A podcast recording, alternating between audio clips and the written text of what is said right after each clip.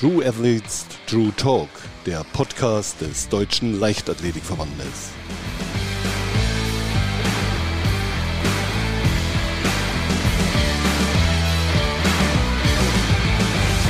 Und schon sind wir wieder mittendrin in einer neuen Folge von True Athletes, True Talk. Nachdem ich in der letzten Ausgabe mit Christina Schwanitz einen Rückblick auf ihre fantastische Karriere ziehen durfte, freue ich mich jetzt, dass jetzt ein Athlet bei mir ist, der seine Karriere ähm, vielleicht noch so vor sich hat oder vielleicht gerade erst im Begriff ist, so richtig durchzustarten. Bei mir ist der deutsche Hallenmeister über 3000 Meter, der Silbermedaillengewinner des Vorjahres, über 5000 Meter und sowas wie der Shootingstar der deutschen Laufszene in den letzten Monaten. Herzlich willkommen, Maximilian Torwirt. Ja, danke, dass ich hier sein darf. Ist eine Ehre, ähm, nach einer so illustrierten Athletin wie, wie Christina Schwanitz hier, hier da sein zu dürfen und äh, ich freue mich, Rede und Antwort stehen zu können. Wir messen Karrieren ja nicht nur an Medaillen, sondern wollen ja auch hier so ein bisschen deinen Weg nachskizzieren, der dich zu dem Läufer und auch Menschen gemacht hat, der du halt heute bist. Von daher freue ich mich sehr, dass du da bist. Ich habe gerade schon gesagt, hinter dir liegt schon eine grandiose Hallensaison mit drei Bestleistungen, die du schon aufstellen konntest, bist ganz nah dran, auch im deutschen Rekord über 3000 Meter. Sag mal kurz, wie geht's dir heute?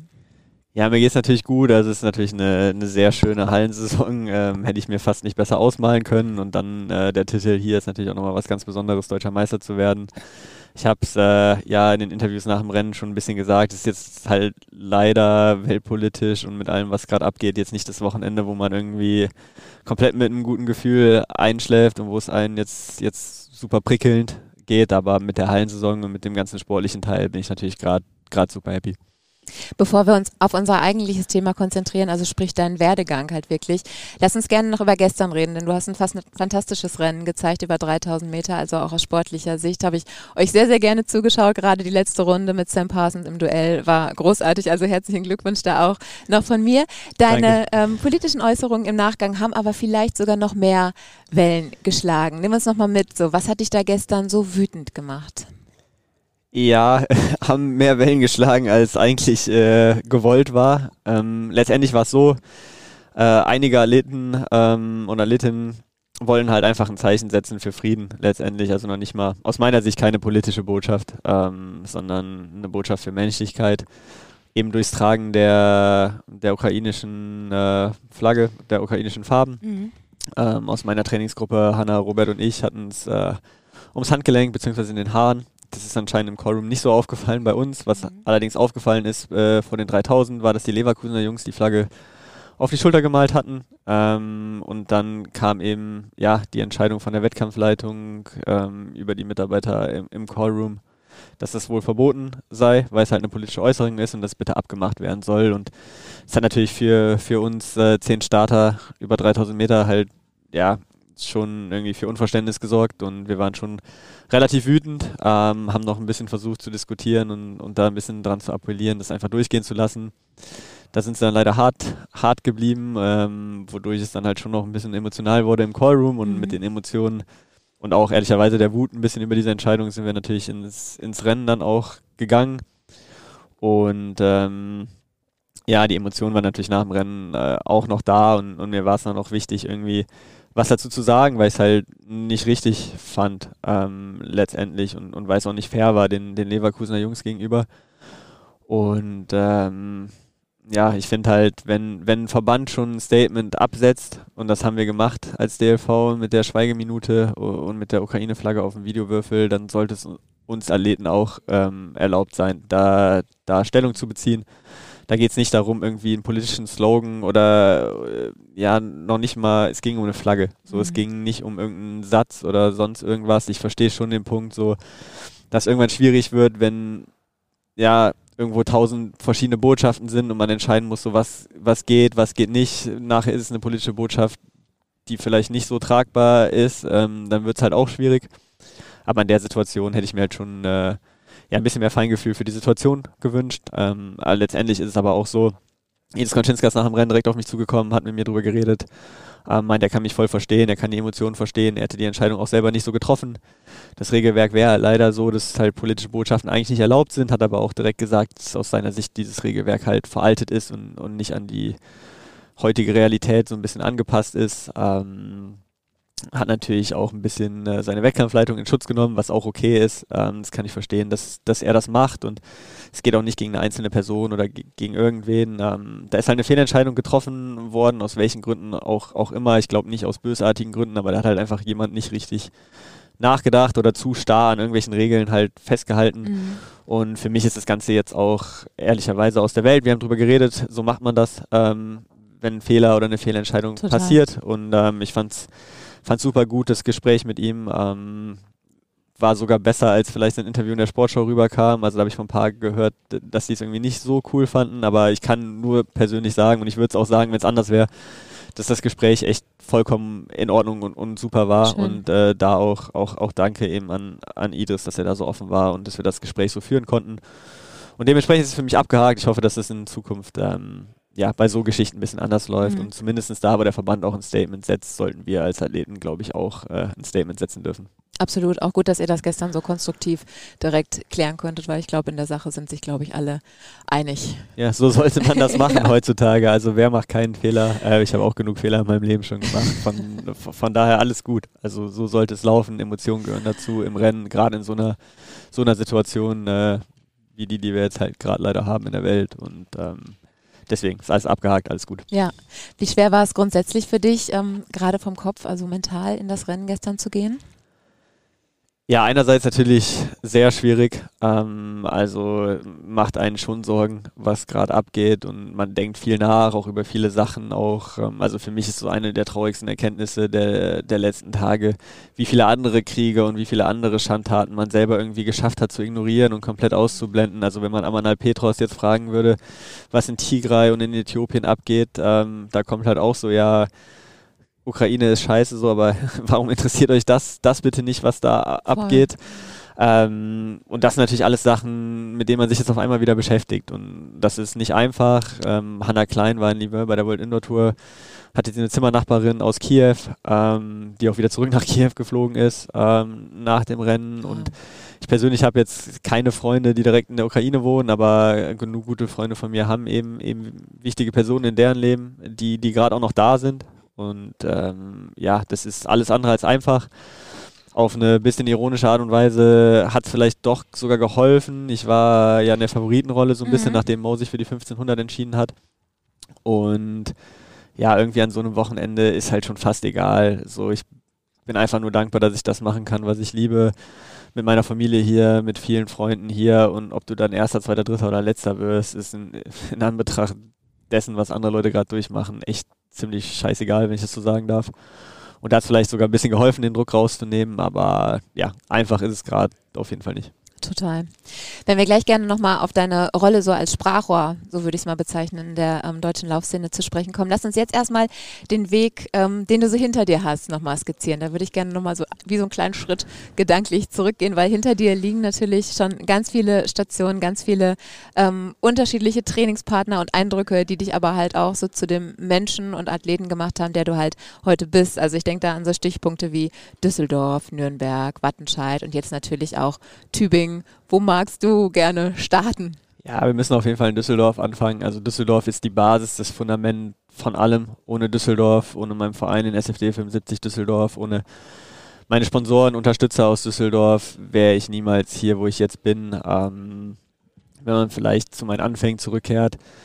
Ähm, zur Grundschulzeit habe ich in Chicago gelebt. Mhm. Da habe ich dann das erste Mal so ein bisschen mit Laufen angefangen, habe da aber noch tausend verschiedene Sportarten gemacht. Ähm, und ja, bin dann halt nach Düsseldorf zurückgekommen und habe da halt im SFD so ein bisschen mein Zuhause gefunden. Äh, auch da, wo ich mein Selbstbewusstsein so draus gezogen habe aus dem Verein. Und mein Trainer Bernd Zahlten und, und auch eine große Zeit lang Julia Tarun ähm, Hirschi haben mich ja, da echt einfach super gut aufgenommen, super gut aufgebaut. Wir hatten viel Spaß, coole Trainingslager, coole Geschichten. Ähm, viele meiner Freunde sind jetzt noch da. Habe da natürlich mit, mit vielen Leuten auch viele Dinge durchgemacht, die, die letzten Jahre.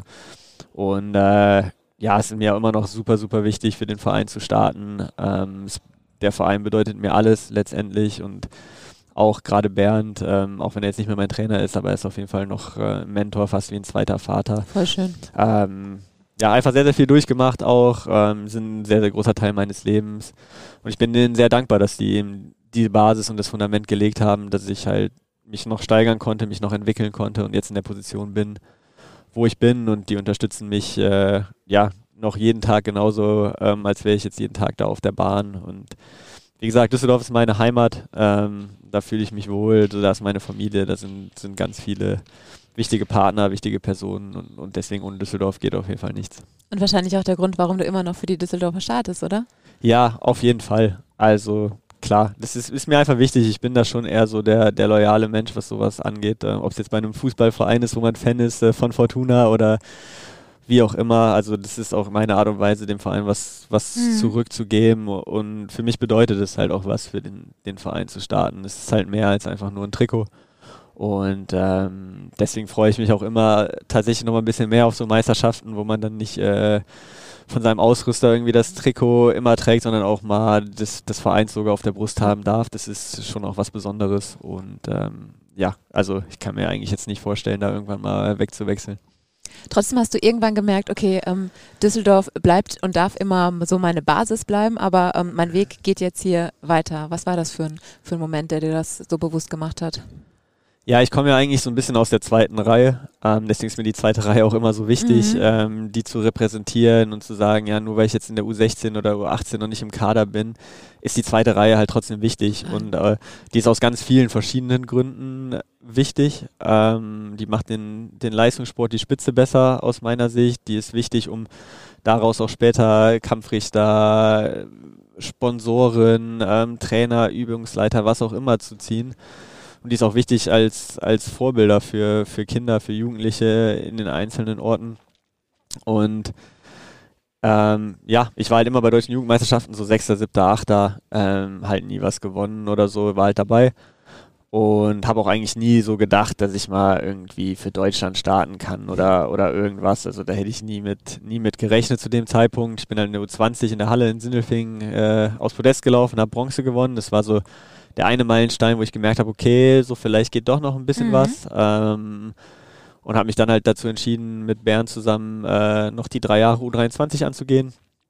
Da war dann halt auch nochmal der nächste Meilenstein, halt im letzten Jahr U23, wo ich mich für die U23 EM qualifiziert habe, über 1500 und deutscher Meister in der U23 über 5000 geworden bin. Und da war dann halt so der Punkt, ähm, ja, okay, willst du nochmal halt richtig oder nicht? Ähm, und dann war für mich aber klar, so ich will jetzt auch nochmal was Neues und, und, neue Sachen sehen und bin dann eben nach Nürnberg gezogen, ähm, habe beim LRC Quelle führt und da Harald Schmaus trainiert ähm, in der Trainingsgruppe, wo ganz, ganz viele coole Leute auch drin waren, äh, mit denen ich jetzt auch, auch nach dem, nach dem 3000 Meter Rennen äh, noch Abendessen war. Patrick Schön. Schneider ist seitdem einer meiner besten, allerbesten Freunde und hatte eine extrem coole Zeit. Ähm, letztendlich hat sich aus verschiedenen Gründen da die Trainingsgruppe dann, dann aufgelöst und ich habe auch gemerkt äh, mit meinem Werkstudentenjob, dass mir die 20, 25 Stunden halt ein bisschen einfach zu viel sind und, und zu anstrengend sind, weil ich halt auch da mit hundertprozentiger Leidenschaft dabei war und dann war mir halt klar, so für das, für die Ziele, die ich noch habe, ähm, ja, wird es halt nicht funktionieren und habe da halt auch kurz überlegt, so okay, willst du überhaupt noch weitermachen? Mhm. Und habe dann aber gesagt, so ja, okay, ich habe noch diesen Traum von, von den Olympischen Spielen und ich will gucken, wie weit ich es schaffen kann. Bin dann zurück zu meinen Eltern gezogen, weil das finanziell halt die sinnvollste Möglichkeit war. Und habe mich dann halt Stück für Stück der Wattenscheider Trainingsgruppe äh, angeschlossen. Ich war schon gut befreundet mit Marius äh, Probst mhm. zu dem Zeitpunkt und kannte auch ein paar von den anderen und habe dann halt äh, ja am Anfang immer mal so ein paar Trainingspläne von Marius bekommen und bin dann immer ein, zwei Mal die Woche vorbeigefahren, um mitzutrainieren und ähm, ja, das hat sich dann dahin entwickelt, dass ich dann letztendlich wirklich unter Tono ähm, als erstes trainiert habe und als Tono dann entschieden hat, äh, in Rente zu gehen, die keine Rente ist. ähm, also nur noch, nur noch Marathon-Straßenlauf ja. Zu machen, dann das äh, ja, 2021 unter Markus Kugelus zu trainieren und äh, ja, das waren dann meine ersten Stationen weg von, von Düsseldorf. Im vergangenen Herbst hast du dich dann ähm, auch über Instagram und mit Sicherheit natürlich auch persönlich, aber das, was ich gelesen habe, auch von der Trainingsgruppe in Wattenscheid dann halt verabschiedet mit wunderschönen Worten, wie ich fand. Ähm, und da ist bei mir so dieser Satz so hängen geblieben, äh, danke Tono und die Jungs und auch natürlich TV Wattenscheid, dass ihr an mich und meine Spinnereien geglaubt habt. Was, was sind das für Spinnereien? Nimm uns mal mit in deinen Kopf. Ja, also wie gesagt, mein Kindheitstraum war immer schon mal zu den Olympischen Spielen zu kommen und das ist, war für mich halt ewig lang ja, einfach halt echt eine Spinnerei. So, ähm, die Olympischen Spiele sind für mich, oder der ursprüngliche Gedanke der Olympischen Spiele sind für mich das, das Allergrößte. um das, was die Olympischen Spiele heutzutage sind, vielleicht nicht mehr, aber naja, trotzdem die Spinnerei war auf jeden Fall, äh, war auf jeden Fall Olympia. Und ja, letztendlich habe ich mich zwar für die U23 EM qualifiziert ähm, gehabt, aber bin da auch im Vorlauf halt hochkant rausgeflogen und wie es ja immer so schnell ist, so man nimmt, hat immer das große Ziel mal für Deutschland zu starten und dann, dann bist du da mit der ganzen Nationalmannschaft und dann geht es darum, halt nicht der zu sein, der da verkackt. Und dann geht es darum, irgendwie, also ganz schnell so der zu sein, der halt auch dann nochmal den Sprung aus der U23 schafft. Und ja, da, also den Sprung dann nochmal wirklich in die Spitze, dem habe ich auf jeden Fall dem TV Wattenscheid, Tono und den ganzen Jungs zu verdanken. Wir hatten dann eine super starke Trainingsgruppe. Ich bin zu den ersten Trainings da hingegangen und dachte mir so, ja, die sind alle einfach so viel besser als ich. Ich hänge mich da hinten rein und versuche halt irgendwie zu überleben. Und dann Stück für Stück äh, habe ich halt gemerkt, so ja, okay, ich kann mithalten und, und dann irgendwann äh, 2020, ähm, ja, vielleicht schon 2019, 2020 war ich halt so weit, dass ich auch gemerkt habe, so okay, ich kann ja auch mhm. ein bisschen das Workout mitbestimmen und ja, die haben mir durch ihr Training, durch alles, was man von, von den Top-Athleten da auch lernen konnte, durch das Selbstvertrauen, was sie mir gegeben haben, einfach dafür gesorgt, dass ich an mich selbst geglaubt habe und dass ich gemerkt habe, okay, ich kann da den Durchbruch quasi schaffen.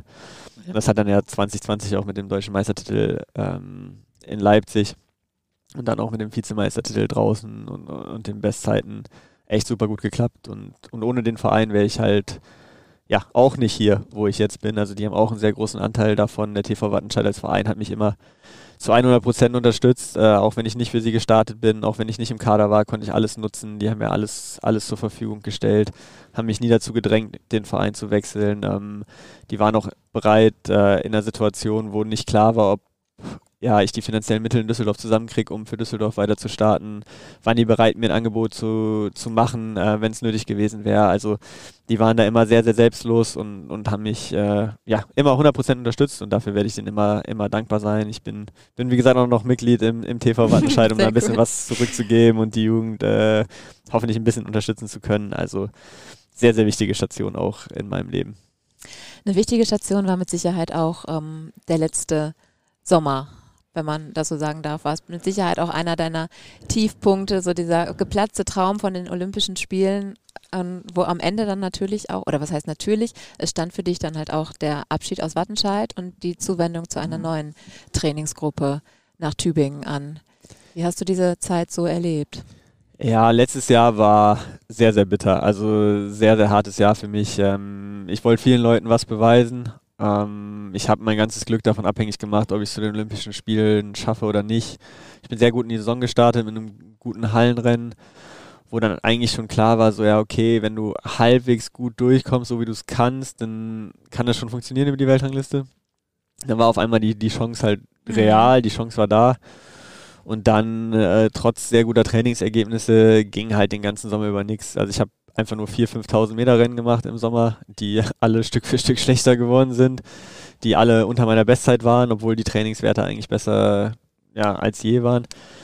Und äh, ob das jetzt mental war oder ein bisschen Übertraining oder wie auch immer, ist jetzt auch mittlerweile egal tatsächlich. Ähm, und trotz dieser schlechten Rennen war ich halt immer noch in der Weltrangliste so, dass es hätte reichen können. Ja. Und letztendlich war ich halt am, an dem Tag, wo die Weltrangliste halt final rausgekommen äh, ist, halt auch noch äh, in München im Olympiapark bei der Einkleidung äh, für die Olympischen Spiele. Dachte auch zu dem Zeitpunkt noch, ähm, ja, es könnte noch ganz knapp gereicht haben. Und ja, dann stehst du halt eine Stunde nach, äh, nach der Einkleidung da auf dem Parkplatz im Olympiastadion, willst eigentlich mit Marius Probst äh, ins Vorbereitungstrainingslager auf die Olympischen Spiele nach St. Moritz fahren. Und der siehst dann auf deinem Handy, aktualisierst natürlich die ganze Zeit und siehst dann die finale Weltrangliste und siehst halt, du bist um drei Plätze oh, äh, raus. Marius hatte dann leider das gleiche Schicksal. Ähm, mein Papa war noch, noch da, den das natürlich auch, auch sehr mitgenommen hat dann in, in, in dem Moment. Und das ja, war einfach eine, eine riesengroße Enttäuschung für mich selber, für alle, die mich unterstützt haben, ähm, weil die Chance halt so greifbar mhm. war. Und das muss man dann natürlich auch erstmal irgendwie verarbeiten und das habe ich dann gemacht. Also ich, wir waren noch fünf, sechs Tage in St. Moritz dann. Ähm, da habe ich dann schon mal mit Isabelle auch ein bisschen geredet, weil die da das Wochenende da war wegen Hanna. Und dann bin ich aber erstmal nach Hause gefahren, habe meine Weisheitszähne ziehen lassen, ähm, lag dann erstmal mit Schmerzen im Bett und dann habe ich 12, 13 Tage eine, eine Hüttentour gemacht in, in Österreich alleine und bin dann noch zu Familie und Freunden woanders nach Österreich gefahren und habe da erstmal nochmal zwei, drei Wochen Urlaub gemacht, beziehungsweise einfach so langsam wieder mit Sport angefangen. Also ich, ich habe mit meinem Papa da mal einen Triathlon gemacht. Es war auch mal wieder cool, einfach so eine Sportart ganz neu zu machen, wo Klar. man keine, also der reinste Amateur wirklich, was wir mhm. da veranstaltet haben, aber ähm, hat auf hat jeden Spaß Fall Spaß gemacht, so wieder diese, diesen puren Sport zu haben, wo, wo alles egal ist, so Hauptsache das irgendwie einfach mal schaffen, ähm, wie auch immer. Und ja, da halt viele Gedanken gemacht und für mich war klar, ich muss mich in eine Situation bringen, wo, wo ich wieder Spaß habe und, und wo es mir gut geht. Und da war halt für mich dann einfach am, am naheliegendsten nach Tübingen zu gehen. Also mich zieht es eh immer eher in den Süden, in die Berge, mhm. ähm, wie man jetzt schon gemerkt hat vielleicht, auch, auch zum Skifahren. Also da, da fühle ich mich tatsächlich wohl. Und mhm. ähm, ich meine, trainingstechnisch wusste man oder weiß man ja, dass Isabel eine super Trainerin ist Top. für die 5000. Mhm. Also da müssen wir nicht drüber diskutieren. Und ähm, so jetzt weiß ich es noch mehr, als ich zu dem Zeitpunkt wusste, aber man hat schon auch da mitbekommen, dass, dass Isabelle einfach auch ein besonderer Mensch ist, den halt einfach das Wohlergehen und das Glück ihrer Athleten sehr am Herzen liegt. Und ich habe mich da einfach ja, von Sekunde eins super gut aufgehoben gefühlt. Ähm, und es haben viele auch gesagt, so, ja, was willst du in Tübingen? So, wer ist in Tübingen von den Top-Athleten, ähm, außer Hanna jetzt, aber es ist jetzt nicht direkt eine Trainingspartnerin von mir, was jetzt Tempoläufe oder so angeht. Aber wir haben eine echt super coole Truppe da. Also wir sind, glaube ich, mit acht Leuten äh, hier. Wir haben die Nachwuchsleute, äh, Tim Assmann, Anne Engster, ja. die über 8 und 1500 im Finale stehen. Florian Kalb steht über 1500 Meter im Finale. Ähm, Hanna und Eva, Dieterich, die auch zu unserer Trainingsgruppe gehört, äh, haben Gold und Bronze gewonnen, über 3000 bei den Frauen. Und auch die anderen Jungs, also wir hatten, glaube ich, bei den deutschen 10 Kilometer Meisterschaften 5, 6 aus der Trainingsgruppe, die 31 und tiefer gelaufen sind. Und es macht einfach super Spaß, weil mhm. wir eine gute Stimmung haben, einen guten Vibe haben, wir unterstützen uns gegenseitig, man, man nimmt nicht alles zu ernst. So, wir haben auch halt einige, die es jetzt vielleicht nicht auf, auf nationalem Niveau machen, aber die einfach Spaß daran haben, an der Leichtathletik, am Sport zu gucken, wie weit die sich noch bringen können. Und das ja, macht einfach un ungeheuer Spaß und ja, ich kann einfach, also stand jetzt und ich wüsste nicht, was ich daran ändern soll, einfach nur sagen, dass das, glaube ich, eine der besten Entscheidungen meines, meines Lebens war. Das klingt, als wärst du angekommen, so trainingstechnisch. Ja, trainingstechnisch auf jeden Fall und, und auch einfach so vom gesamten Leben her. So, also cool. ich, klingt jetzt vielleicht ein bisschen doof, aber ich bin halt wieder glücklich und das, das sieht man jetzt, glaube ich, auch in den Leistungen.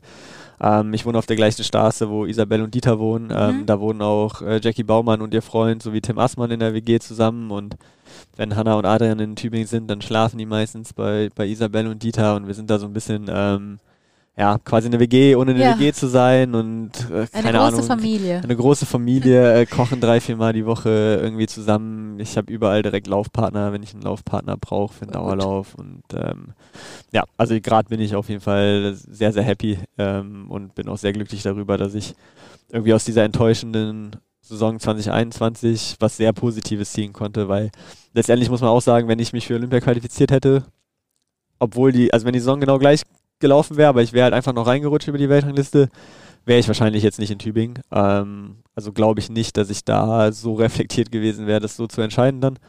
Und da sieht man vielleicht auch manchmal, dass sich aus äh, ja, einem sehr, sehr tiefen Tiefpunkt im, im Leben noch äh, wieder was sehr, sehr, sehr, sehr Schönes und sehr, sehr Gutes entwickeln kann.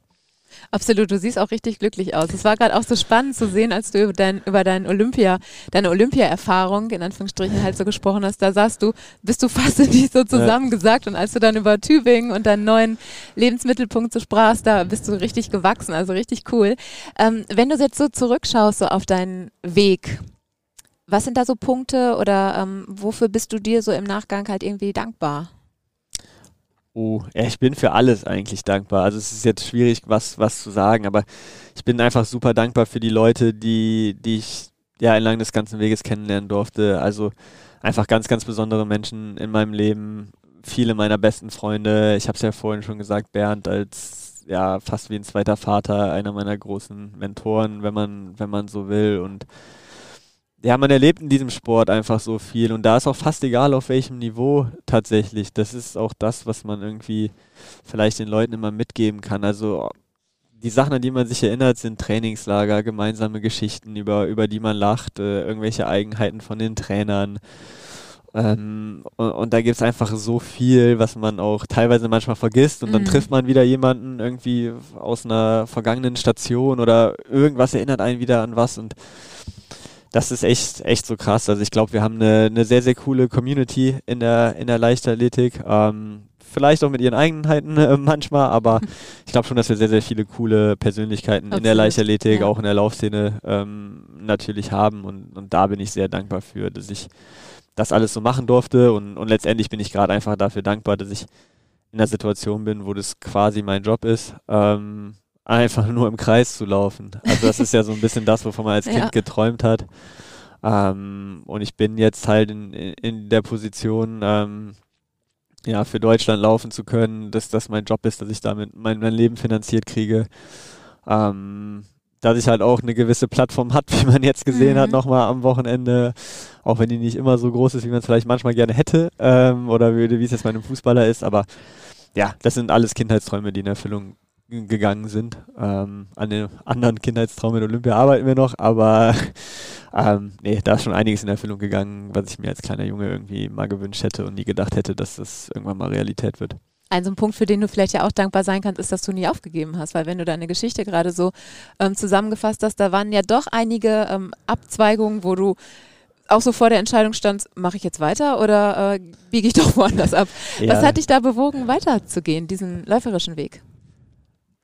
Ähm, einerseits ist Sport mir halt ganz, ganz viel bedeutet. Also ich glaube, Sport ist eine der schönsten und, und, und besondersten Sachen auf dieser Welt ähm, in seinem Kern und in seinen guten Seiten auf jeden Mhm. Fall. Also der sportliche Wettstreit, einfach zu gucken, wie weit kann man kommen, ähm, Fairness, Miteinander, Respekt, Inklusion, also all diese ganzen Themen, für die steht der Sport ja wie, wie nichts anderes. Die Emotionen auch, die Unvorhersehbarkeit.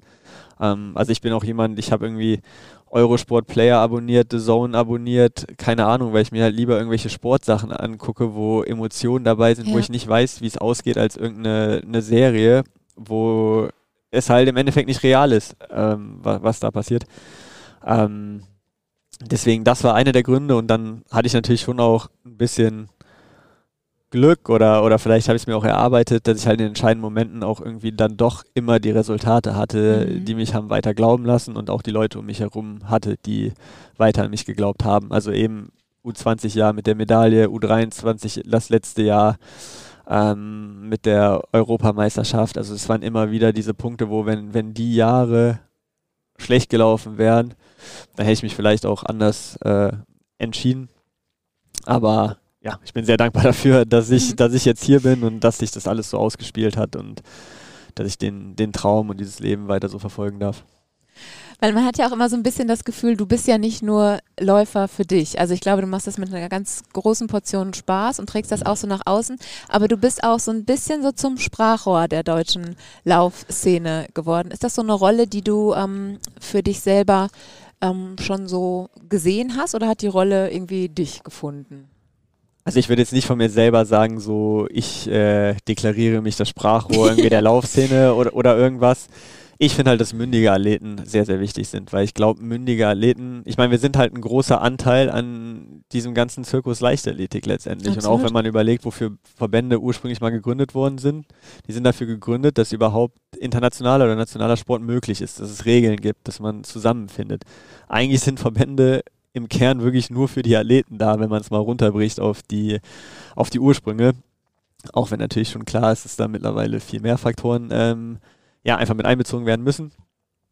Äh, genau, und deswegen war ich halt immer jemand, der auch gern mal den Mund aufgemacht hat Mhm. und ich habe auch ein sehr starkes Gerechtigkeitsempfinden und deswegen ja, war mir halt immer wichtig, auch was zu sagen, wenn ich das Gefühl habe, irgendwas läuft halt nicht richtig und noch nicht mal böse gemeint oder nicht immer vorwurfsvoll, aber einer muss ja mal sagen, wenn was nicht richtig läuft, Total. dann, dann ist es ein Anstoß und dann kann man Mhm. darüber diskutieren, dann kann man Kompromisse finden und, und dann geht's weiter. Das ist ja nie bösartig gegen irgendwen gerichtet und ich glaube, ich habe da ja in meinen letzten Jahren sehr, sehr viel gelernt. Ähm, ich war auch mal, mal Schulsprecher an der Schule und auch da vielleicht noch sehr frech und vorlaut irgendwie so ein bisschen gewesen, was auch heute jetzt eher hinderlich wäre, aber ich glaube, ich habe über die verschiedenen Jahre schon auch ein bisschen gelernt, wie man da ein bisschen diplomatisch und vernünftig auch an die Sache rangehen kann.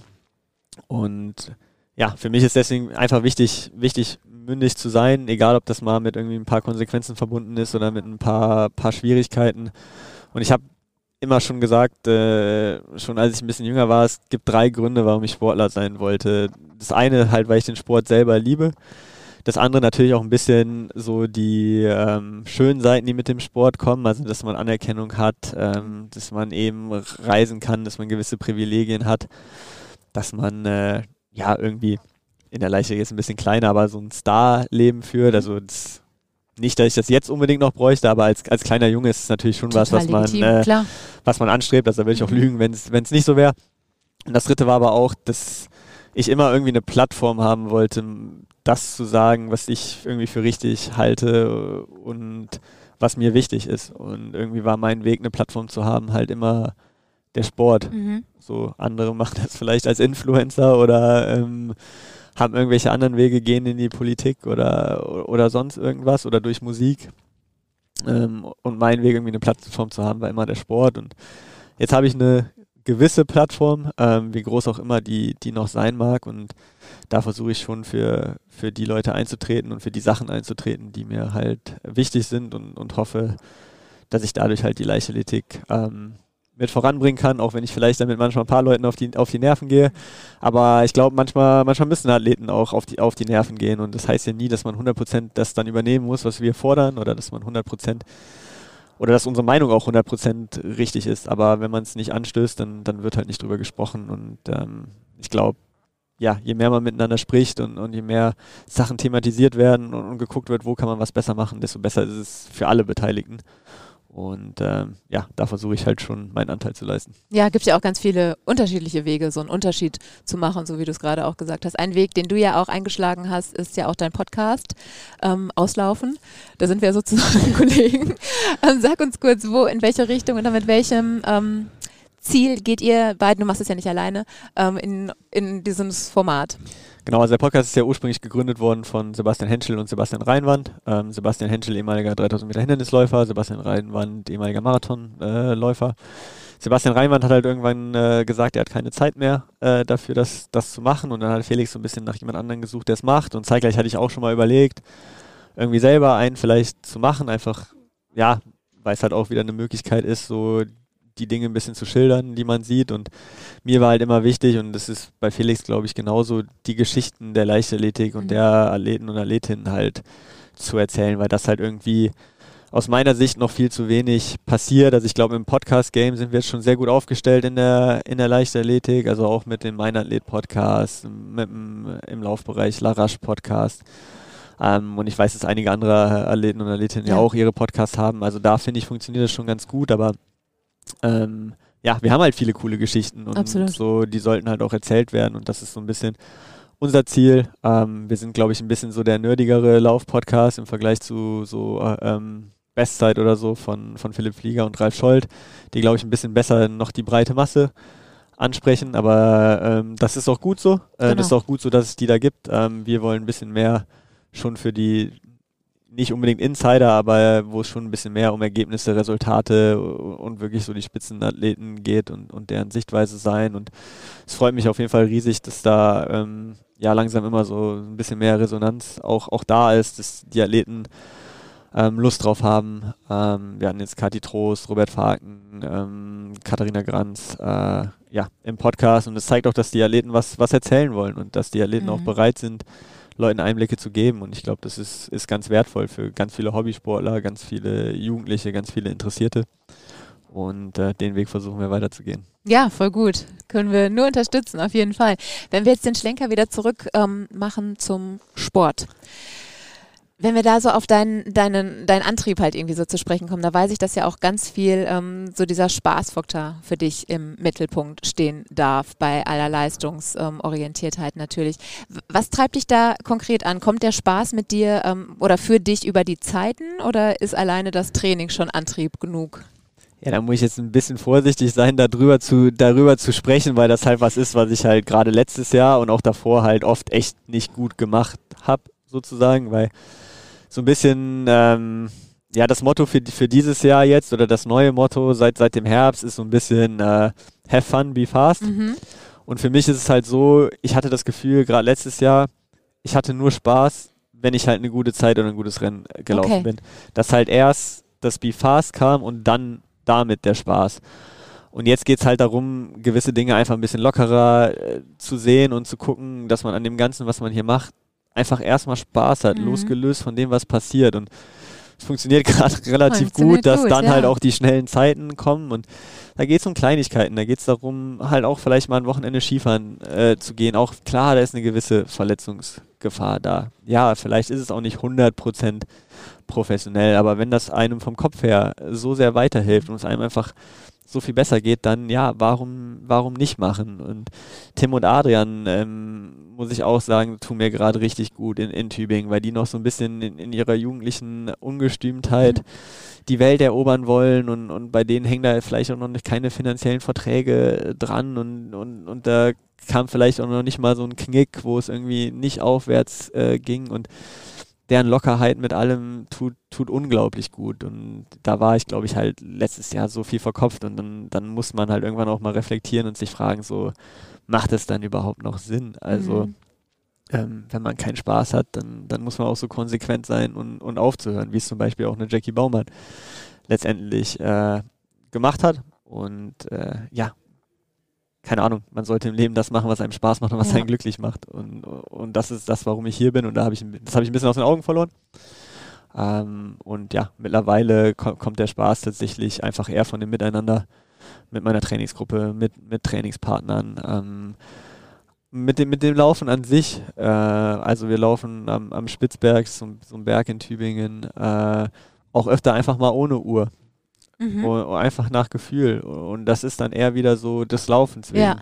Also ich würde mich jetzt auch nicht mehr unbedingt auf ein Laufband stellen, weil ich da besser das Tempo kontrollieren kann, weil so habe ich keinen Spaß dran, so bringt mir nichts.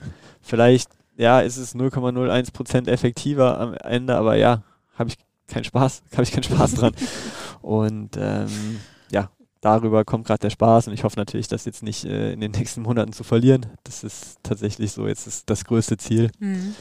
Ähm, ist jetzt natürlich auch ein bisschen einfach, gerade alles zu sagen, weil äh, seitdem das neue Motto da ist, läuft es jetzt auch eigentlich. Ähm, da muss man mal gucken, dass man sich den Spaß auch behält, wenn, wenn halt irgendwann mal jetzt ein Rennen kommt oder eine Situation kommt, wo es nicht so gut läuft. Aber da arbeite ich auf jeden Fall dran und, und glaube auch, dass ich auf einem guten Weg bin, das, das so beizubehalten. Oh ja, definitiv. Also ich meine, guck mal, wohin dich der Spaß bis jetzt schon geführt hat. Wir reden auf einmal über Zeiten, die ähm, nur einen Wimpernschlag entfernt sind vom deutschen Hallenrekord zum Beispiel von Dieter Baumann. Ja, das Also- ist auch äh, immer noch ein bisschen verrückt. Aber äh, ja, nee, funktioniert ganz gut die Taktik. Ich kann es nur empfehlen. Ist das okay für Dieter, wenn du ihm den ähm, Rekord jetzt so in naher Zukunft abnimmst? Nein, der, der hätte da, glaube ich, ein Riesenproblem mit. Ähm, ich habe auch, auch schon mal gesagt, so, ich will da ja noch zum Essen eingeladen werden. Deswegen äh, haben wir mal geguckt, dass wir da knapp dran vorbeirauschen. Ähm, nee, ich glaube, er wird sich, wird sich mega Ja, freuen. mega. Also man, man muss schon ehrlich auch sagen, die Rekorde von damals, das sind schon krasse Rekorde und wir haben heutzutage halt auch ein bisschen andere Möglichkeiten. Also wenn, wenn Dieter, glaube ich, damals die Bahnen, die Schuhe, die Trainingsmöglichkeiten gehabt hätte, die, die ich jetzt habe, dann wäre der Rekord sicherlich auch nochmal ein bisschen schneller. Und Mhm. nur weil man jetzt an einem Rekord, an, an einem Hallenrekord dran ist, äh, ist man noch lange kein, kein Dieter Baumann. Ähm, also da hat er schon wesentlich mehr geleistet. Aber ja, nee, der wird sich, glaube ich, mit uns allen, allen mit freu- freuen und äh, fiebert, da, fiebert da schon auch, Cool. auch mit allen mit, die da in Tübingen rumtouren. Jetzt stehst du ja auf einmal an einem Punkt in deiner Karriere, ähm, den du ja bestimmt schon lange so irgendwie ersehnt hast, aber wir reden ja natürlich ähm, zum einen von Rekorden, von Bestzeiten, ähm, aber halt auch von internationalen Einsätzen. Also die Hallen-WM in Belgrad steht an. Was ist das für ein Gefühl, wenn du über solche ähm, Meilensteine jetzt sprichst, gerade mit deiner Geschichte so im Hinterkopf? Ja, ein bisschen unwirklich, fast manchmal. Also eine der Sachen, an der ich halt auch noch arbeiten will, ist so ein bisschen meine, meine Konstanz. Also ich hatte Mhm. schon mal eine gute Hallensaison. Wie gesagt, 2021 bin ich auch ein, ein gutes Hallenrennen äh, gelaufen und ich muss es halt auch erstmal noch draußen zeigen. Also Halle habe ich jetzt, glaube ich, bewiesen, dass ich das ganz gut hinkriege dieses Jahr und auch schon 2020 und, und eigentlich auch teilweise 2021. Aber mir ist halt wichtig, weiter konstant zu sein Mhm. und, und dann jetzt auch mal ein Team Outdoor zu schaffen. Klar, bei der Weltmeisterschaft bei den Aktiven dabei zu sein, ist, ist ein riesiges Erlebnis und, und macht einen riesig stolz und mich freut es auch für mich selber und, und für mein ganzes Umfeld, Voll. damit schon mal was, was wiedergeben zu können und ähm, für mich ist auch ein Nationalmannschaftseinsatz nicht, nicht selbstverständlich. Das ist manchmal der Vorteil auch, den die zweite Reihe hat. Also ich stelle mir das schon schwierig vor, wenn ich in der U18, U20 jedes große Ereignis mitmache, da vielleicht auch ins Finale reinlaufe, ja, dann, dann bedeutet vielleicht auch irgendwann eine internationale Meisterschaft nicht mehr das Gleiche und, und, und dann kann das, glaube ich, mental schon auch manchmal schwierig werden. Aber ähm, ja, es ist, ist natürlich eine super coole Situation, in, die Möglichkeiten zu haben, solche Teams zu schaffen. Gerade auch dieses Jahr wieder haben wir Outdoor natürlich zwei sehr, sehr coole Voll. Highlights, ähm, die man auch nicht immer in seiner Karriere bekommen wird mit der Heim-EM und, und gerade auch mit einer Weltmeisterschaft in, in Eugene im, im Läufer-Mecker quasi ja. für, für uns. Ähm, deswegen ist es was ganz Besonderes, aber ich weiß halt auch, dass ich jetzt noch nicht, äh, noch nicht im Team bin, weil ich jetzt eine gute Hallensaison gelaufen habe und, und deswegen versuche ich jetzt konzentriert zu bleiben, mir da gar nicht so, so viel drauf einzubilden und manchmal steckt immer noch so dieses, dieses zweite Reihe-Ding ein bisschen in, in, in mir drin. Also ich arbeite noch daran. Ich habe jetzt nicht das Selbstbewusstsein von einem Robert Faken oder, oder von einem Marc Reuter. Manchmal frage ich mich auch so, wie bin ich jetzt hier gelandet?